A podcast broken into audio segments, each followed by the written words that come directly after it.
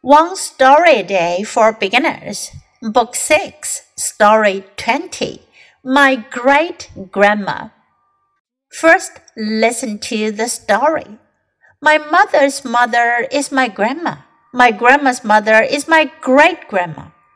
I've never met my great grandma. She passed away before I was born, so I learned about her from my mother.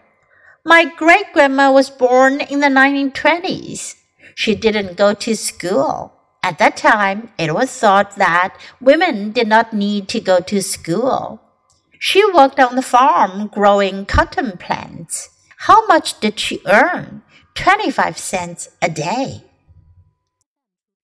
这个故事讲的是我的曾外婆，great grandma. My mother's mother is my grandma.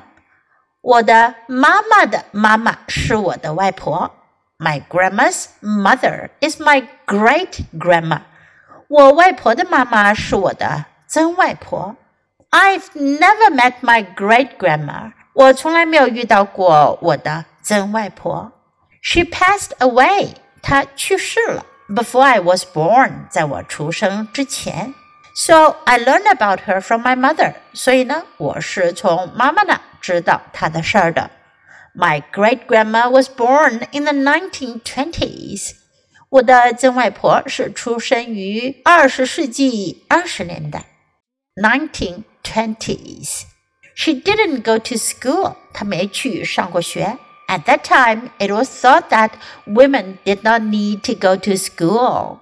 那个时候呢，人们认为女性不需要去上学。 she worked on the farm growing cotton plants. 她在农场工作，种植棉花植物。How much did she earn? 她挣多少钱呢？Twenty-five cents a day. 一天二十五分钱。Now listen to the story once again. My great grandma. My mother's mother is my grandma. My grandma's mother is my great grandma.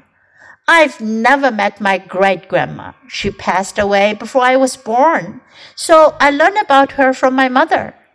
My great grandma was born in the 1920s.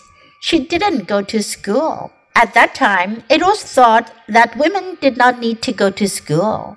She worked on the farm growing cotton plants. How much did she earn? 25 cents a day.